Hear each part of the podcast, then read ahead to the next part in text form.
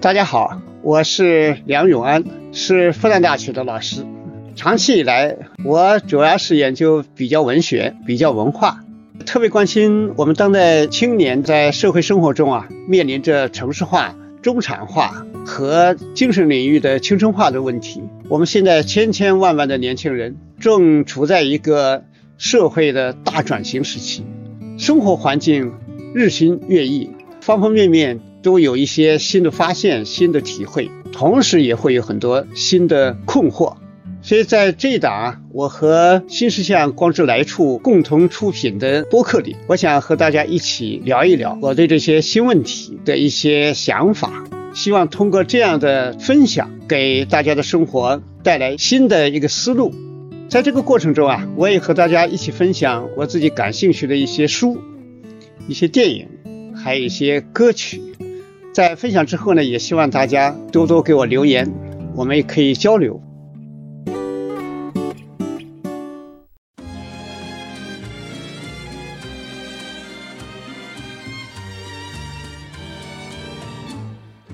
今天呢，想跟大家一起来聊一聊戛纳国际电影节。这个月的十七号，戛纳国际电影节就要开幕了。那一直呢举办到五月二十八号，这十二天。电影啊，文化就作为视觉文化的一部分，在我们当代世界里面啊，它其实是一个非常非常核心的成分。它在国际文化传播、全球化过程里边，文明的相互交流、艺术的相互互动，那是非常重要的。视觉语言，它在我们今天这个时代，它可能还是一种最有穿越性、最有这个传播性的一种艺术语言。因为你像这个文字吧，要翻译，那英文、法文、德文、汉语等等，我们中国文学，全世界为什么对我们的了解相对的说还是不太够？因为你那个汉语啊，尽管是全球第一大，就是从使用人数上看是第一大语言，第一多，因为我们本身就有十四亿多人口。再加上华人圈，但是呢，就说你出了这个圈儿，然后懂中文的就太少了。那么英语也是，你像非洲啊，或者什么很多有些地区，呃，看不懂就是看不懂。所以这个里面的文化折扣很大。但是视觉文化呢，它就不一样，它是诉出于我们的观看，然后里面有一种信息传达、内容传达，在视觉里面。那它有非常大的一个可读性、可观性，所以我们就要非常重视。就是电影节呢，从大的方面来说啊，宏观方面来说，其实我们在整个世界上，我们在这个方面啊，还是处于相对弱势的。哎，所以知此知彼啊，不是为了打仗啊，就是互相了解。就全世界来说，电影文化，那其中一个突出的体现就是电影节或者电影奖。那么电影奖方面，我们大家比较熟悉的，那就是美国电影学院的它的奥斯卡奖，还有奥斯卡最佳外语片奖。那么它的奖里面还有很多分项奖，比如说最佳改编剧本奖啊，啊，最佳原创剧本奖啊，啊，最佳这个男主角啊，最佳女主角啊，那更不用说最重要的就是那个最佳影片。就这个我们比较熟悉，但是呢，对电影节我们就可能有时候就不一定有那么好的一个感知吧。从世界来说啊，现在国际上由国际电影制片人协会，这是个国际性的协会，世界性的，它把国际电影节呢，它分成两种 A 和 B 两类，但是 A 类呢，当然是是最重要的，它叫竞赛型。综合类电影节，就是可以说是它是一个呃评奖项目比较多，评奖的规模也比较大。那这种电影节呢，它也设那个奖，每个电影节都设奖，但是它设的这个奖，它不设什么特别的主题，就什么题材都有，什么主题都有。那么整个世界目前来说，一共有十五个国际。啊，A 类电影节啊，十五个里边，你比如说法国的戛纳电影节啊，意大利的威尼斯国际电影节啊，呃，德国的柏林国际电影节啊，啊，你比如说还有日本东京国际电影节，那其中呢还有我们上海，就是上海国际电影节也是 A 类的，还有印度国际电影节啊，啊等等，十五个分量还都是比较大的。但是这里边呢，我觉得十五个里边影响最大，里边的文化文明艺术的含量比较突出的，哎，就是法国。这个戛纳国际电影节，所以也就是说，它是整个世界电影文化的一个重要的聚集点。那当然还有一些 B 类的，这个 B 类的电影节呢，可能我们就哎呀了解的更少。你比如说，相对比较知名的卡塔赫纳国际电影节在哥伦比亚举行，这里面呢很多都是拉美电影。这个还有索菲亚国际电影节啊，还有布鲁塞尔国际奇幻电影节啊。你看，你一听这名字就知道，它里面比较重视科幻电影。啊，这种奇幻片，所以它是这样的。所以我们说啊，就说在这个电影节是我们了解电影文化的一个特别重要的一个渠道。我们说一个人如果是真的爱电影的话，电影其实上有个特点啊，它跟摄影有点类似性，就是叫眼高手高。但是电影来说手高不容易，里边牵扯到导演啊、摄影啊、演员啊等等。那摄影里边就明显的，就是你整天看这些经典摄影，看这些大家的，无形之中逐渐逐渐会积累出一种视觉习惯。然后你就看别的那种片子，如果你没有看一些经典。摄影的一些东西的训练的话，然后你去看这个平时一些片子，比如说有的人出去旅行拍回来，好像看着挺不错的啊，那个片子啊，但是后来你对比下来啊，你就可以发现啊，平时你觉得很不错的那些片子，其实都是糖水片。我就觉得一个人要真正了解电影，其实电影节是个特别好的一个训练。从我自己来说，主要就是一个就是奥斯卡最佳影片，那这里面基本上还是可以的，但也有数得出来的一些可能因为各种原因差一点，但总的来说是不错的。还有奥斯卡最佳外语片奖，那个是艺术含量是非常高的，创作个性非常厉害的。就对我来说，我是很感谢这些节的。还有就是戛纳电影节的，他的那些获奖影片啊，我也手里有一套。通过这些来使你了解电影的不同的风格，就是它的原创性啊，不是说哈哈哈消费一下啊就完事儿了。主要就是奥斯卡的这个最佳影片。最佳外语片，我们可以分成一类吧，就算奥斯卡奖的电影。那么还有就是法国戛纳电影国际电影节的它的获奖，还有就是这个柏林国际电影节的奖，包括我们中国的《红高粱》，那是应该是八七年什么获得金熊奖，还有是意大利威尼斯的国际电影节。那基本上就是这四个节的影片，它互相之间有串的，这个节获，那个节也获，包括奥斯卡最佳影片，那同时也会在戛纳这里获了奖等等都有可能。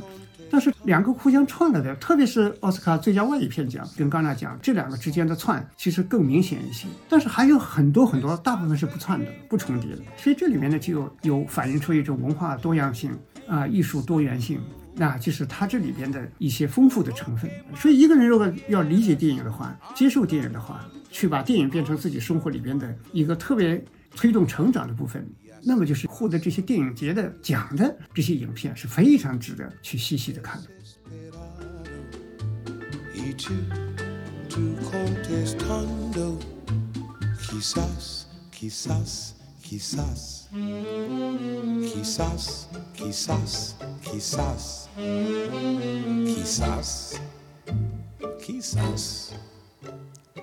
那般的来说啊，就戛纳电影节的它的影片，相对于奥斯卡最佳影片奖，不是那个外语片奖的话，那么可能好像小众一点、冷门一点。每年这个奥斯卡最佳影片，哎呀，你说《泰坦尼克号》啊，哇，看这稀里哗啦那一大堆，啊，那一大堆，其实影响力很大，票房也非常高啊。这戛纳节的奖呢，它的影片呢，哎，就好像很艺术，很有导演的啊个人风格，非常有一种独特的。电影语言，但是在大众市场上，哎，恐怕就弱一些，就容易被忽视。其实包括那个美国奥斯卡最佳外语片奖，就外语片奖的质量，说到底，它比那个最佳影片要高得多。但是在商业性上，哎，它就票房上，它就远远不能跟那个跟那个最佳影片奖。你说那个根据托马斯曼小说改编的《死于威尼斯》，哎呀，那么好的一个小说，哎，表演是那么好。欧洲最好的话剧演员来做的男主角，但那个片子啊，将近三个小时，很多人看了打瞌睡。所以这个就是一个我们说，哎，这就是一种很专业的，那非常有这个艺术品质的，和我们日常大众生活它可能有些距离吧。这也很非常的正常，不是说大众不好，哎，我们大众生活在我们的人间烟火里边，没有像这些艺术家他的精神呐。他的生活啊，就在艺术里展开的，所以这两个之间呢，互通性呢，有时候可能就弱一点。奥斯卡最佳影片的片子呢，他就精心的打造啊，从类型片为基础，然后里边呢，这个勾勒各种从社会心理上非常欢迎的、能够触动的这些普遍因素，那么它的呢，这个商业效果就非常好。但是我觉得我们现在的人，尤其是青年男女们，我们正在过一个坎儿，就是我们要。建设我们的新的生活方式，然后要建立起我们新的一个生存感。那这个时候呢，就像这样一些戛纳电影节的这么一些电影，它所揭示的问题，我们生活里面、精神里边啊，然后我们生活的深层里边具有的那些，我们平时可能把它把它放在一个很世俗的这么一个观念里边，去认识的东西，但是他会把它放在一个很深的我们的精神深层来理解，所以这个是我们对我们当下的人可能是有很很大的推动。所以戛纳电影节呢，我觉得如果今年，比如说以前不太熟悉，今年你开始关注它，然后呢，开始等于给我们搞一个精神的起点吧，一个生活里边的一个新的打开，有这么一个精神作用，就我觉得就很不错。那么从戛纳电影节来说啊，它的出生。它的诞生其实呢，也是赋予我们人类的情感的。主要是一九三六年，三六年我们知道希特勒在德国啊，纳粹啊，那是真的是气势逼人呐。你看当时的电影里边，因为要动员群众，说要利用电影的这个力量，所以你看那个德国的那个纪录片，奥林匹亚，包括那个啊奥运会啊等等这些题材，哎呀，那些拍的啊那个气势啊，那种视觉的冲击力特别大。啊，都获得一些最佳国际电影节的一些大奖啊，比如威尼斯国际电影节上，德国这个纪录片《奥林匹亚》，那就获得最佳外国影片奖。所以你更别说那个女导演导演的那个意志的胜利，哇，拍那个德国民众举着火把一类游行啊，然后那些什么党卫军啊，咵咵咵那种街上那种气势啊，其实表面上特别的有一种磅礴的力量，实际上是一种被简单的狂热煽动起来的那么一种这个极端主义的东西。啊，就被这种调动起来，但是历史总是迟后一步，它的那种灾难性的后果总是在后面呈现出来，所以那个意志的胜利，那这个片子当时被人看了很震撼的啊，也获奖，也获奖。所以那个法国啊，当时的艺术部长就是杰伊，他就接受了一个啊一个艺术家的建议，就说这个啊就是电影方面的。啊，也要面对法西斯力量，也要发出我们自己的一种有人类普世价值的声音，所以就说要创立新的国际电影节。后来就决定在啊法国的南偏东一点的海岸戛纳，在那里呢设立国际电影节，就叫戛纳国际电影节。所以这个按道理说是三九年六月啊啊就确定下来了，然后呢就在戛纳举办，六月决定，然后准备在九月一号开始开场。而且这个国际电影的主席是谁呢？是路易·路米埃尔。路米埃尔啊，那是不得了，那是发明电影的人呐。路米埃尔兄弟很著名啊，兄弟俩，哥哥比弟弟大概也就是大个三岁吧。他们家里很有钱呐，但是他们就关注一个问题，就是电影就在摄影的基础上，电影电影怎么把它就是所谓的电影呢，就是活动影像，让这个不光是个单幅照片，而是让这个影像连续起来，跟我们平时看到的是一致，就能看到活的影像。当时就是爱迪生大发明家，他后来发明了电影机。他那个电影机是什么呢？就是就像西洋景对这个显微镜一样的大洋片一样的，然后你投币，然后你才能看。所以进了所谓的电影院有十台机子，一个人一台啊，投了钱，然后那样看，所以影响很小，而且他没有解决怎么放出来的问题。而且爱迪生那个电影那个片子啊，它是个流水一样的在动，是比较模糊啊，而且它不可以定一下走一下，定一下走一下，它一直就是一直在走。路米埃尔兄弟呢？就决心要做更新的啊，真正适应大众、能够放出来的，在荧幕上的，能够让大众看到的电影。所以你看，卢米尔兄弟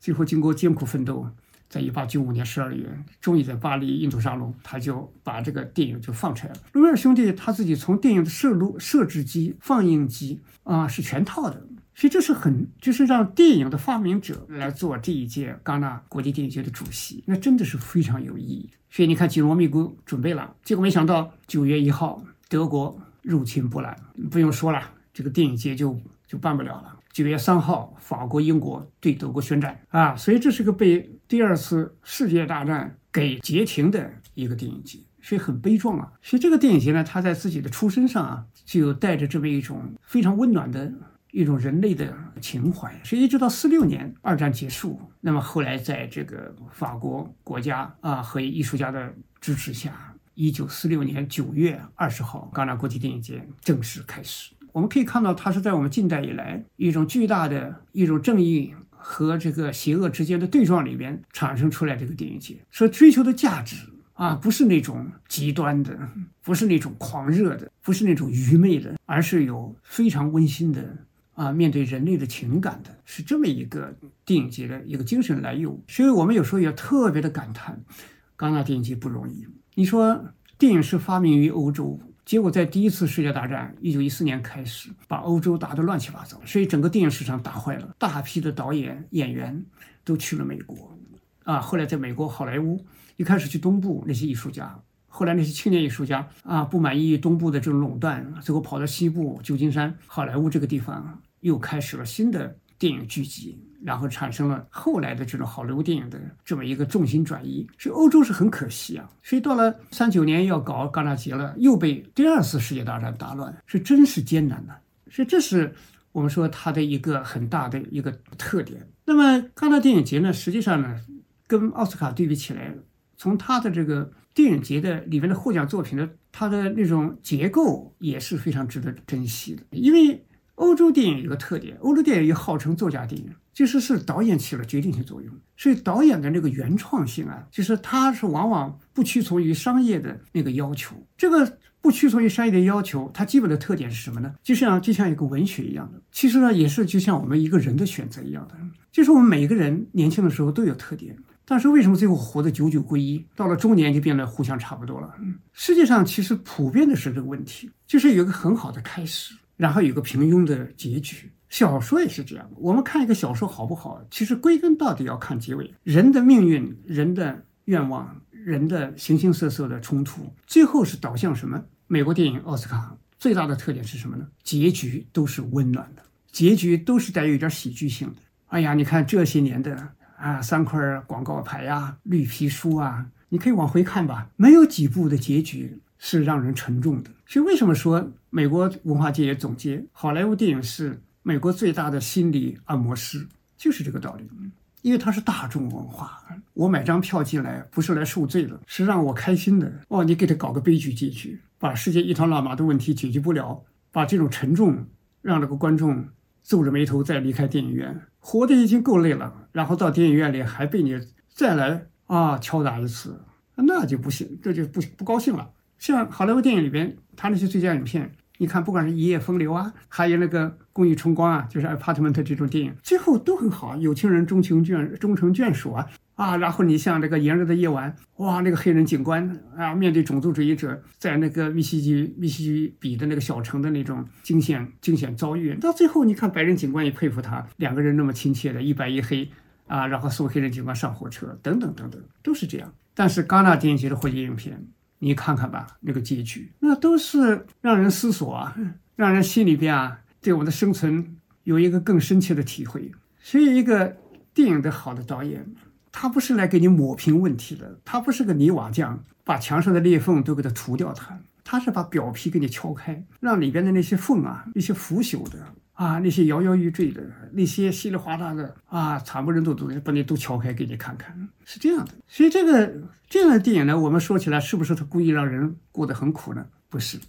因为我是有这么个理解，就是你一个人越是一种傻白甜，越是一种。好莱坞式的乐观主义，你遇到现实生活，心里的苦就会放大，你就会觉得怎么搞的？哎呀，生活里边，因为他给你构造了一个美国梦啊，构造了一个特别好的想象，结果遇到生活是另外一回事，幻灭啊。嗯，但是相反的，这些欧洲的这些这个作作家电影，就是导演啊，非常有个人风格的，你看费里尼啊，哇，等等这些形形色色，你说像那个。那个后来获得奥斯卡最佳外语片奖的费里尼的意大利导演，这个他的大陆那个女女孩子索尔基米娜的结局多惨啊，死掉了。所以生活里面有很多真相，我们很多人是尽量的掩盖它，闭着眼睛走过这一生。欧洲电影呢，在一个黑乎乎的电影院里边，是把这个东西给你打开，它产生个什么效果呢？就是你可能对世界的预期就会大大的降低。相反，你可能是会有了一点悲观主义，但是越是悲观主义者，越容易乐观。因为他的预期值就不高。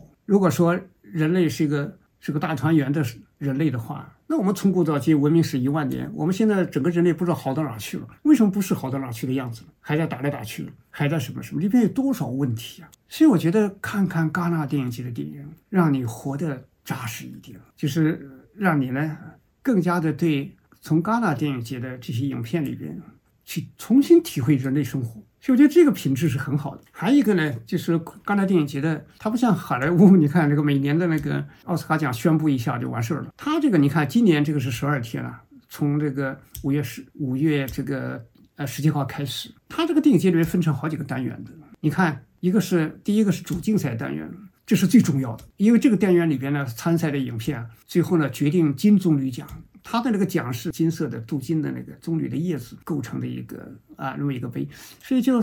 就是决定这个是最重的，就相当于奥斯卡最佳影片这个分量的最核心的一个奖。啊，它是凭这个，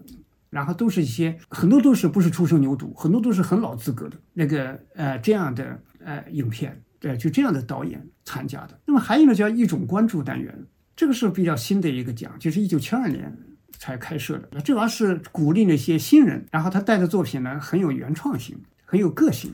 啊，很就是他很有冲劲儿，那么他是鼓励你的这种突破，那这是一种。还有一个呢，就是短片竞赛单元。这个单元呢，就是短片，短片一般来说在二十五分钟左右，就像短篇小说。你看那个曾经不是有一个二十个短片汇集在一起，都是请了国际著名导演啊来拍的。这个就是表现什么呢？表现生命像水一样啊，如何流过。那里边那些片子，你看那个第一个片子。狗没有地狱啊！那个短片一句台词没有。一个人囚犯释放了，然后到一个咖啡馆、酒馆去找到他的以前的一个女人，两个人互相一看，哇！尽管已经分离那么多年，最后女人还是跟他一起匆匆的去奔跑，去离开这个地方，去到另外一个地方去生活等等。哎呀，那个张力非常好啊！这短片竞赛呢，其实在电影里边。其实短片也是个特别特别重要的东西，就是很多年轻人初起步的时候，能不能设计出一个好的短片来？尤其我们今天的微电影，很多都是短片模式，所以这个很重要，是这个很有眼光。就是戛纳里面会设置这个奖项，我觉得特别好。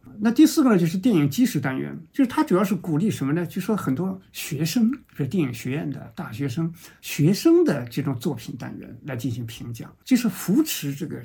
啊新一代。但是这个学生呢，又是搞。这些专业的，所以他也是培养下一代电影人，给他一个推动，那也是非常不错的。还有就是导演双周单元，所以呢，这这个单元呢，它的主要是一个对于那种有创新意义的导演的一个推动。所以这也是还有国际影评人影评人周单元，这个单元是呃一九六二年创办的，它等于是什么呢？鼓励处女作，就相当于是处女作奖，就是更加的有一种新鲜气息。所以你看这个奖项啊，它就很广泛。就覆盖了电影创作里边的种种元素啊，种种不同的来源、不同的年龄、一代又一代的啊不同的人，而且里边有很大一个分量去推动新生代，所以我觉得这个是很值得看，哎，很有意思。但是更重要的是呢，戛纳电影节它里面我们可以看到历年的这些获奖作品，你可以看到啊，它随着这个时代的变迁，在寻找我们人类的一种文明价值、文化价值，然后不同的人的命运啊，然后探讨我们人类在这里边为什么有那么多艰辛。所以这个里边呢，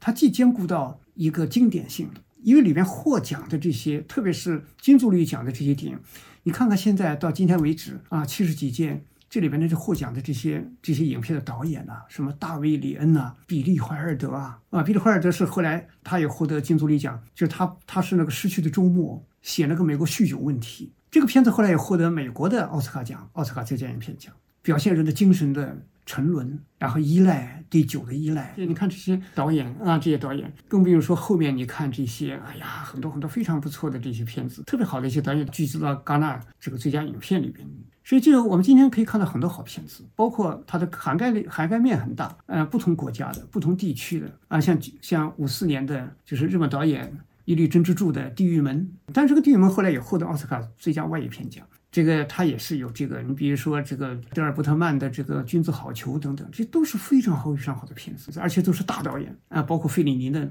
那个《甜蜜的生活》啊，这是一这是一九六零年获奖的，更不用说那个布努埃尔。那就是著名的这么著名的导演，啊，他的那个维利迪安娜，所以你在这里可以认识啊，全世界各种各样不同的风格。这这些导演的叙事语言、电影镜头语言，那是彼此区隔是很大的。所以你把这个耐心看掉了，能够体会它，你的那个电影审美力啊，会大大的提升。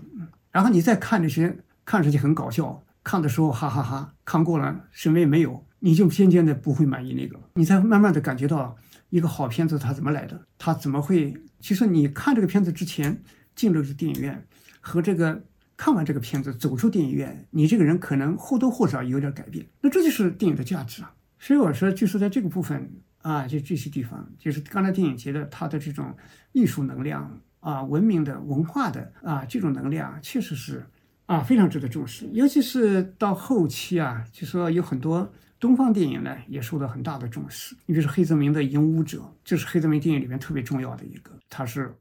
获得了一九八零年的奖。你说这个一九八三年日本导演金村昌平他的游山解考是有特别重要的日本文化的那个特点。日本东北部老人快死了，背着他送进山里，让他在那里死掉，啊，那是一种民俗啊，就是遗弃老人，听上去很吓人了，但实际上呢，可以看出一种文明里边的，它不叫残酷啊，就说从原始时代遗留下来的一些风气。你说太平洋岛上，它有个习俗，一旦发生饥荒，什么吃都没有了，怎么办呢？开始吃人，吃人呢？怎么吃呢？从老人吃起，所以它有个顺序的，根据年龄，根据什么，哪个该被吃啊？他自己马上就知道了，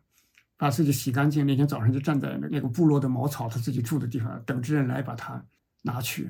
啊，当然也喝一点迷幻药，然后就解剖吃掉了，等等。都会有，所以这里面写写出了一种很古老的东西，这都是非常非常的啊有有分量的。尤其是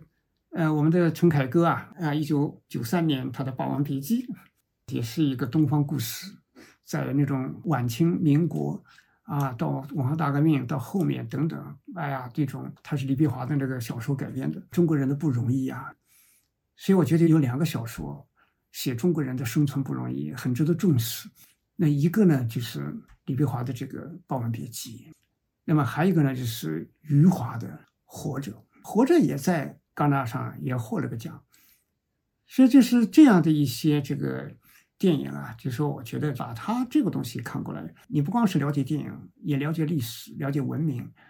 了解人类非常让人感叹的这种人类生活。所以我觉得这是非常有意义的，是我们生活中不可或缺的。那么，尤其是二零一八年，日本导演石之愈和他的《小偷家族》，那一九年就变成了韩国的这个奉俊昊他的《寄生虫》，连续两年是东亚国家获奖。我可以看出来，就是戛纳电影节，他还是尽量的想在这个文明的多样性上啊做出很大的努力。他的基本观念破除这个。欧洲中心论，但是在电影里边也破除美国中心论，那么他有这种追求这种人类性的这种多元性、人类价值的，所以这个就戛纳电影节对我们来说扩大我们的文明视野、容纳性，对我们今天的中国人来说是特别重要的。呃，从这些获奖影片里边也可以看到啊，就是这些电影里边，他对人类的一些价值的探索，他是非常严肃的，他宁可得罪那个娱乐性。他也要坚持他的这个人文立场，生活就是这样。我们既要娱乐，也要有庄重。光有庄重，人显得很凝固，甚至有一些思想专制。对整个世界，就想把它梳理到一个所谓的庄重的这么一个格调里。这个历史上，这个亏是吃过不少，是只有庄重是不行的。但是只有娱乐那是也是不行的。为什么很多人一生啊，好像忙忙碌碌啊，东奔西跑，最后为什么一生中好像也就是啊，不知道干了什么就过去了？就生活里边有些东西是信仰级别的，他是把给生活一个聚焦，然后这个时候呢，使人生活就有一股精气神在里边。我们观察一个人的时候就这样的。他生活里面有没有一些东西是神圣的？你比如说喜欢读书的人，你看那个就是英国人写的，就是那个书店故事，我就看着很有意思。我一看了头两页我就想笑了。为什么想笑呢？他就写他是办二手书店的，在苏格兰那里。那个进来的人，他一看就知道这个人是跟书是不是有深厚的感情。因为跟书有深厚感情的人，他翻书啊。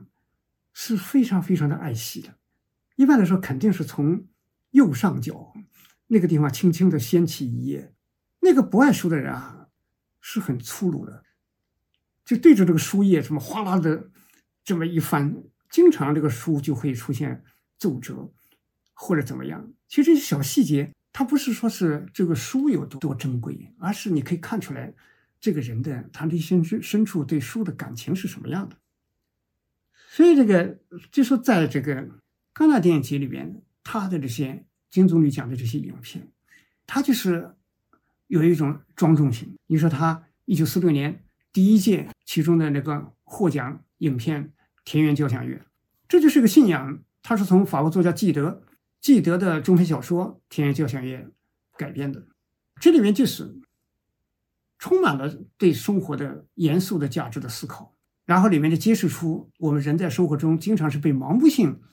遮蔽的。里边那个姑娘瑞特里德啊，从小那么聪明，但是是个盲人呐。后来老牧师抚养她，每天领她散步，这是鸟叫，那是什么水流？他就通过看不见，但是他通过听觉，听过老牧师的这么讲，最后呢，他了解这个世界。这个就是我们每个人都这样。你表面上眼睛好像看见了，其实我们看见的只是个表面世界。哎，后面很多很多。你说你街上你看到人们穿那个衣服，那个衣服你知道它是什么吗？什么流派？什么风格？很多人只买贵的啊，什么香奈儿的东西。它那是个什么文化？怎么起来的？什么元素？你也不知道吧？就知道它贵，变成个符号，表示自己身份，只变成这个东西。所以，其实在这个《田园交响乐》里面，也是去写这个问题。所以，那那个瑞特里德就是经过老牧师的描绘，然后呢，听他讲，然后了解这个世界。啊，后来最后要跟老牧师结婚，老牧师的儿子向他求婚，被老牧师批驳回去了。过了两年，最后瑞特里德向老牧师，因为他的世界就跟他连在一起，啊，他要跟他结婚。老牧师一下子很高兴，因为妻子也去世了。最后，真正的瑞特里德要结婚之前啊，忽然听说海岸对面有一个神医，可以什么都能治，特别是能治你眼睛。跑去一治，两个月以后回来，眼睛好了。所以他下了船，老牧师和儿子雅克一师来接他。瑞特里德一下子脸色苍白，为什么呢？后来晚上。欢迎晚会找不到他了，最后找到他，他已经跳水自杀了。为什么要自杀？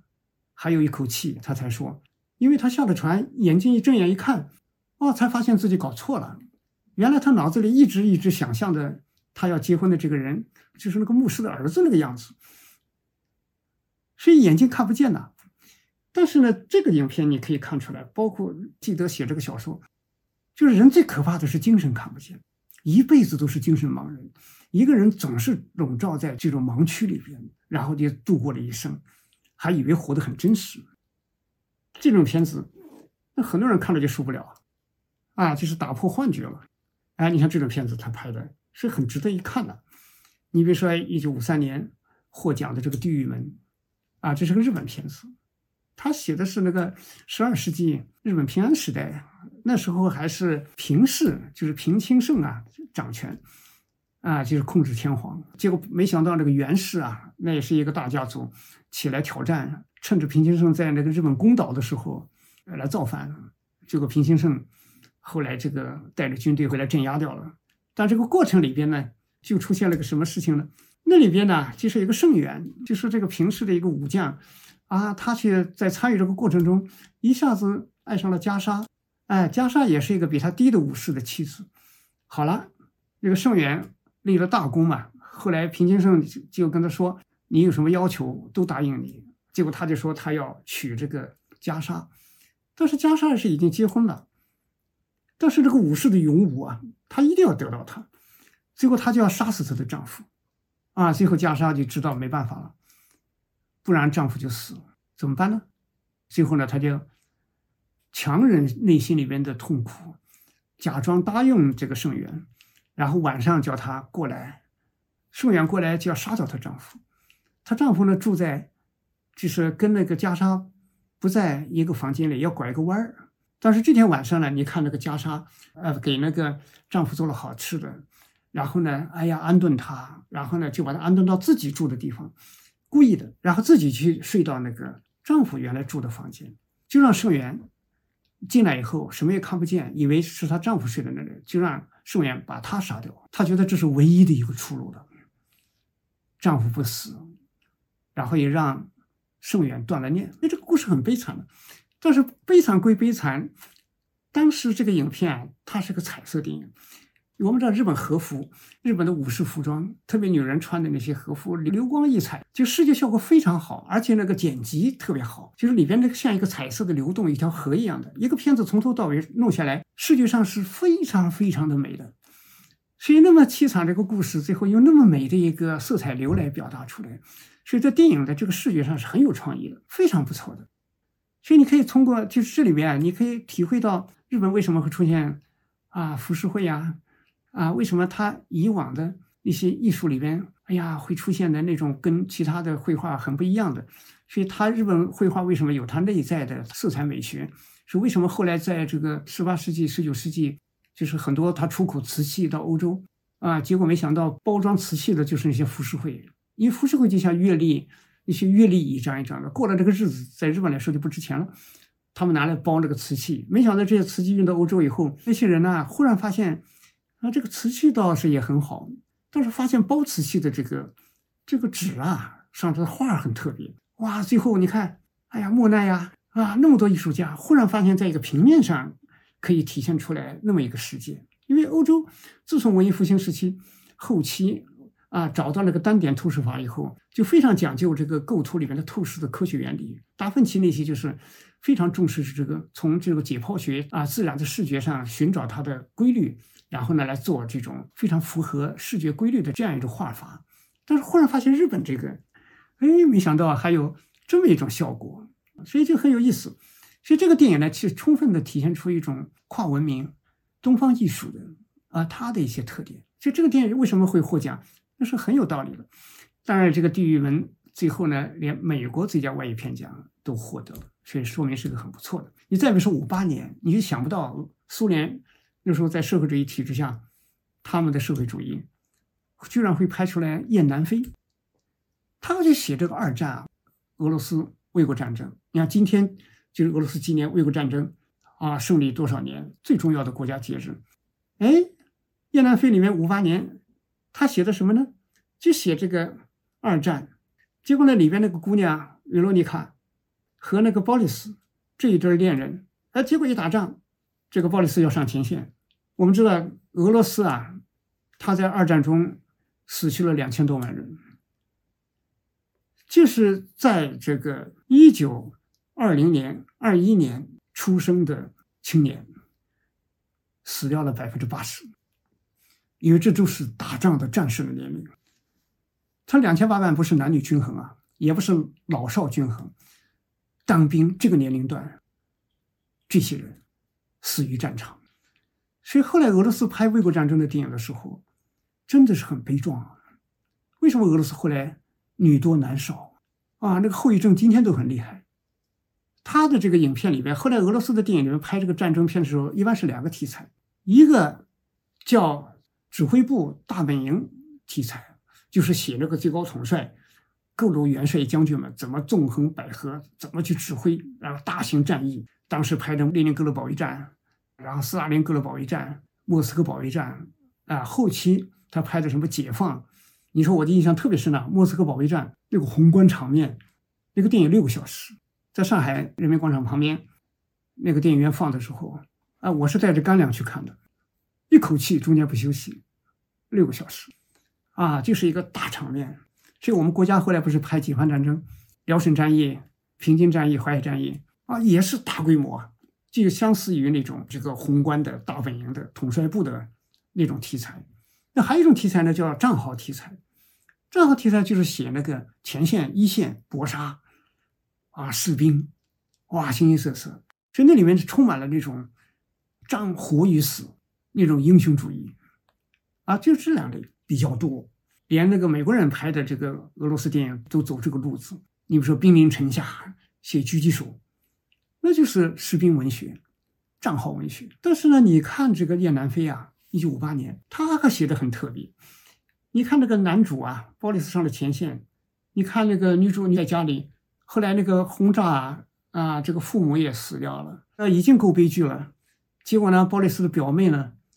啊，趁机呢，啊，强暴他，啊，然后呢，这个维罗妮卡也无奈呀，啊，也只好忍受。结果呢，还受到整个环境的指责，觉得他很放荡。结果维罗妮卡最后真想自杀，但是他还想等鲍里斯回来啊，这是一个残存的希望支撑他。到最后传来的消息就是，波利斯在前线已经阵亡了。所以你看这个电影的结束的时候，用那个长镜头的那种快速移动来表达的，啊，尤罗尼卡的那种苍茫的心情，啊，就是整个举国在欢庆的时候，你看这个尤罗尼卡，她这个手捧鲜花来到广场，生活那么值得怀念，对她来说又那么凄凉。然后空中呢，啊，一行大雁飞过去，就像曾经逝去、曾经拥有、后来又飞走的生活。就战争意味着什么？一代人的命运，除了那种英雄慷慨之外，除了那种那样的一种决绝的拼杀之外，像维罗妮卡这样的一个女子，她在战争中体会的很难用那种其他的我们说那种大的那种正义来解释的事情。所以，我们人类的命运里边有很多我们忽略掉的东西。我们整天写一些、拍一些那种大的战争啊。啊，大的那些什么伟大人物啊，啊，然后形形色色的传奇性，就像维罗妮卡这样的人，就无声无息的淹没在历史里边，所以这个就是非常大的一种人道主义、人文主义那种对生命的深深的怜悯呐，这是我们一个人类性的感情啊。我们说这个世界啊，主要的成分是灰色的，黑绝对黑。白绝对白，这个终究是两端的少数。更多的人就像维罗妮卡这样，生活无声无息的出生，无声无息的忍受，然后无声无息的死去。所以这个里面就是特别的让人感慨感动，所以也获得金棕榈奖。你再比如说，伊朗导演阿巴斯，他一九九七年获奖的金棕榈奖《樱桃的滋味》。你看，阿巴斯作为一个著名导演，他里面写这个主人公巴迪，作为一个普通人，在生活里边到底为什么值得一活呢？为了个什么理由勉强活在这个世界上？好像最后也找不到一个理由让自己说这个生命是有意义的，所以他干脆了啊，他要自杀，他要在一棵大树下挖了个坑，在个山岗上躺在坑里，他拿着二十万去找个人，领着那个人到那个树底下给他看那个坑那个位置。然后让他第二天早上来，来了以后，如果他还活着，那么就没事二十万还是给他，还是属于那个人。如果他死了，那个人就把他埋掉了，帮他收拾一下。结果没想到，你看他一开始找了个年轻人当兵的，啊，后来又又遇到一个神学院的学生，听到他这个计划都吓坏了。最后呢，这个遇到一个叫巴德瑞的老人，是一个在那个博物馆里面做动物标本的。这个老人后来就讲：“哎呀，他自己。”实际上，原来也想自杀。哎呀，后来怎么怎么地，忽然觉得也不一定，怎么怎么样？为什么？老人跟他讲了个故事。他结婚之后，本来以为这么幸福的事情，结果呢，没想到结婚以后烦恼无穷啊，才发现是问题的开始。后来觉得是人生实在没意思。后来他就上了树，夜里边上了个树去上吊。后来拿着个绳子啊，要上吊的时候，没想到一拴掉下来了，没拴紧。第二次上去又拴，脖子一套又掉下来了，干脆爬到树绑绑紧。结果树上一爬呢，爬着爬着，手里忽然摸到一个软绵绵的东西，湿漉漉的。后来一看呢，哎呀，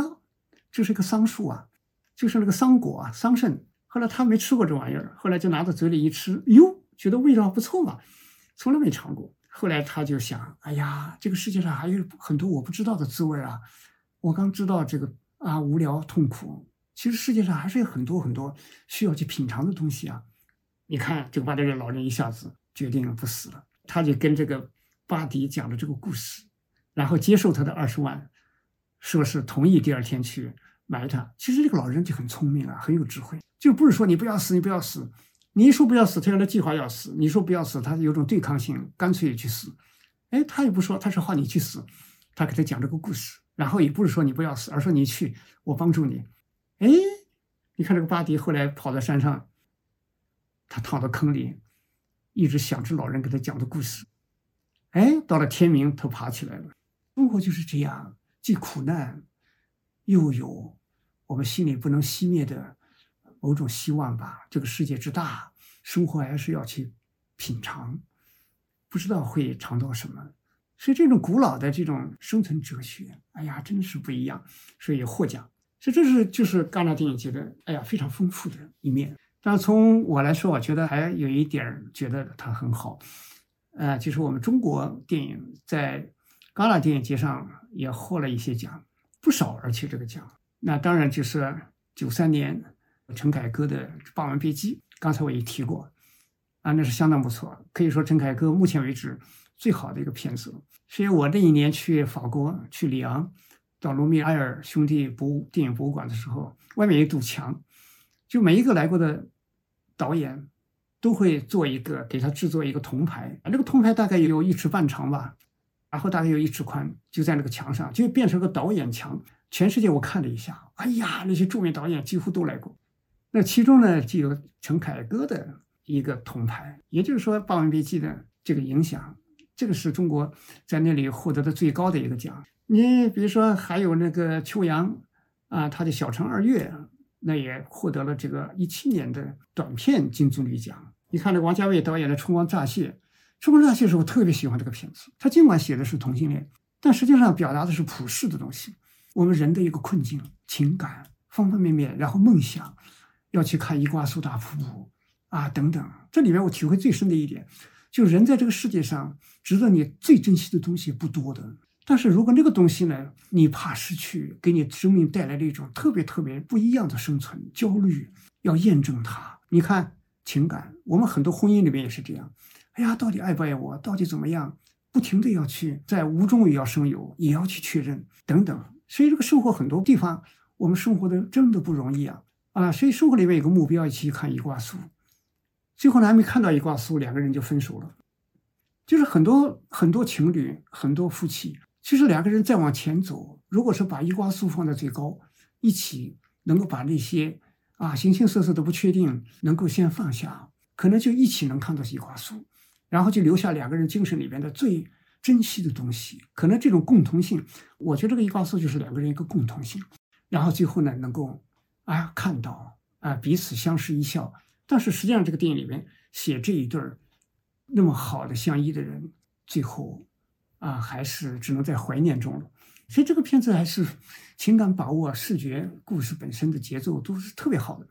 啊，他获得了最佳导演奖，一九九七年的。你还比如张艺谋的他的片子《活着》，获得了评审团大奖。啊，葛优还凭借这个片子获得了最佳男主角。啊，还有这，比如说这个张曼玉。啊，她后来拍的这个法国电影《情节》，跟外国人合作，啊，也获得了最佳啊女演员奖，啊等等，啊这些都是不错的，啊都是非常好。戛纳电影节如果失去了，比如说中国电影，它里面有些成分可能就永远是可惜的。也就是我们中华文化、中国人的生存、中国人的心情、中国人的对于生活的向往，它变成一种电影语言，然后表达在电影里边，然后在戛纳电影节上啊被看见。你比如说，王家卫，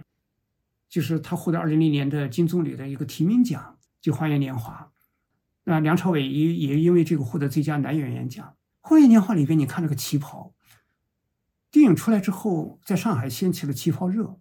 而且这个热还扩散到不少地方，唤起了一种老民国时代的啊那样一种美感。因为那时候中国人改革开放，那正好渴望一种啊有自己的符号。那时候什么汉服啊，什么什么就开始有一些冒头了。但是实际上，那里面这个电影里面我印象最深的就是那个巷道，巷道非常非常的狭窄。然后你看那个张曼玉穿的那个旗袍很美啊，图案色泽美是美，但是也是一种束缚。你说这里面的这两个人周慕云和苏丽珍，他们的配偶都出轨。在两个弄到一起去了，是生活本身就有点悲剧性，然后这两个人逐渐才发现相爱了。相爱之后呢，这个旗袍的象征就是人的自己的心理深处的那样一种枷锁，外在是美的，内在是枷锁。啊，最后两个人就分开了。啊，最后你看梁朝伟演的这个人，啊，朱慕云。最后跑到那个柬埔寨吴哥窟那个地方，有个树洞里边，埋下他的秘密。哎呀，你看到这个地方，他不是说一个浪漫呐，就给你感觉中国人有多少自己美好的心愿，只能放在树洞里了，而不能变成生活。为什么呢？所以从那个我们的精神世界，然后外化出来那个旗袍，我们为了维护那种所谓的生活的美，就让你想起张爱玲说的。啊，生活就像一袭华丽的袍子，里边爬满了虱子。甚至像这样的电影，那是非常好的。哎，在戛纳上为什么不是说他给你一个照顾平衡，给你中国得奖？这就是我们东方人的生存里边的自己的深切的体会啊！你再比如说台湾导演杨德昌，杨德昌的那个《一一》，他也是二零零年获得最佳导演奖。那个里边的人物，那个男主角简南俊，他那一家人个个都有问题啊，那个生活个个都有问题啊。尤其是我觉得，我看这个电影里边，就是这个简南俊，这个最后呢，这个你看他面对自己的前面的恋人，始终是进进退退啊。两个人跑到东京去，在日本，哎，一起倾诉，一起谈，都知道今生彼此是唯一。但是就是不能走到一起，所以生活就被在这个过程里面，我觉得特别让人艰涩的一点，就是你这个时候明白了，但是我们生活中对我们的磨损太大了，在这个岁月里边呢，如果是个十七八岁的年轻人，可能知道对方是自己的唯一，可能就一鼓作气就爱起来了，但是中年了啊，生活的磨损太大，生命里面的消失太大。消融掉太多的东西，所以明白互相是唯一，但是呢，最后也不能走到一起。所以你看那个他们的那个那个洋洋啊，那个儿子，这个小孩子在这个电影里边起了非常好的一个童心的沉淀作用，就是对于世界的一种根本的一种透视作用。所以你这个洋洋呢，他喜欢拍照，但是呢，他就是尽爱拍一些什么呢？就他用他一种别人看起来很奇怪的。一种视角，啊，都是拍一些啊看不见的生活，生活的背面，啊，生活的背面，所以这就是他看出成年人的世界里边背后的生活，背面的生活被埋没了、埋葬了，但实际上是他最珍惜、最希望的生活。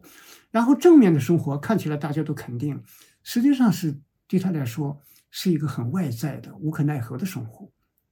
所以这个电影到最后非常好，婆婆去世了，老奶奶去世了。所以杨洋呢，一下子在那个老奶奶的遗体啊去世之后，他写给婆婆的一个话，说啊，婆婆，我好想你，我觉得我也老了。啊，看到大人们，看到爸妈，看到这些，所以就是鲁迅当年感叹的，我们的生活里边被吃的感觉。尽管这个电影拍的平平淡淡，没有大撕大裂，但是让你那种。像周作人说的，他的那个散文集叫《苦茶》，就中国人的生活经常一辈子，就像饮了一杯苦茶一样的，啊，就这么过去了。所以我们说戛纳节啊，就是这些片子我们值得一看。为什么我们今天来谈谈这个事情？生活需要两只眼睛，一个呢看大众文化，看奥斯卡最佳影片，同时呢也要看我们的这样的一些非常富于艺术性和独特性的这样的。一种电影，这个电影呢，比如说奥斯卡最佳外语片奖，啊，或者是戛纳电影节奖、威尼斯电影节奖，啊，柏林金熊奖，甚至还有好大一部分是东京电影节奖，这都是很好的。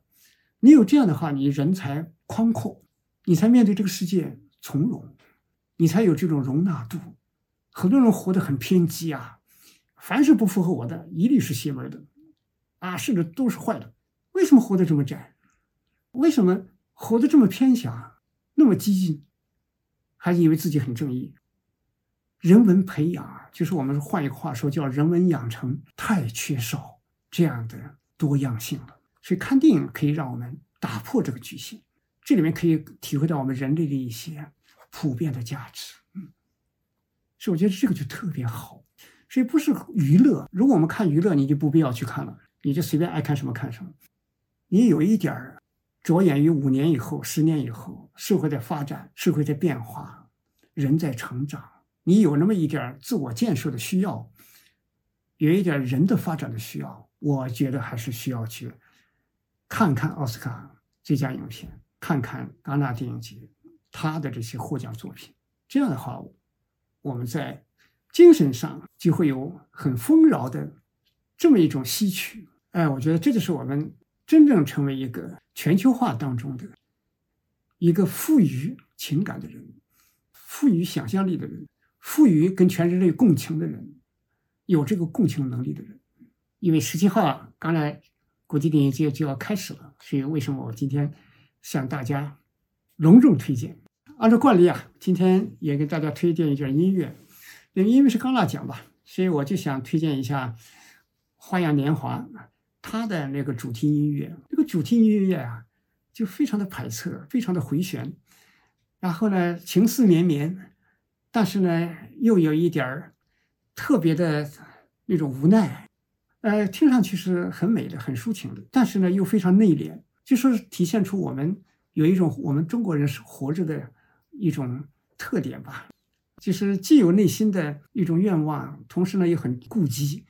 啊方方面面的完善，很顾及四面八方的关系。其实你听得出来，它是有一点封闭性的，那但是呢又让你感觉很舒展。所以音乐的这个配乐的美学品质是非常好，很能表达我们内心深处那种善良，哎，然后那种期待，但是同时呢。又有一种悲怆感，哎，有一种我们面对生活里边的啊心里边的无解的感觉，所以我觉得推荐给大家重听一下。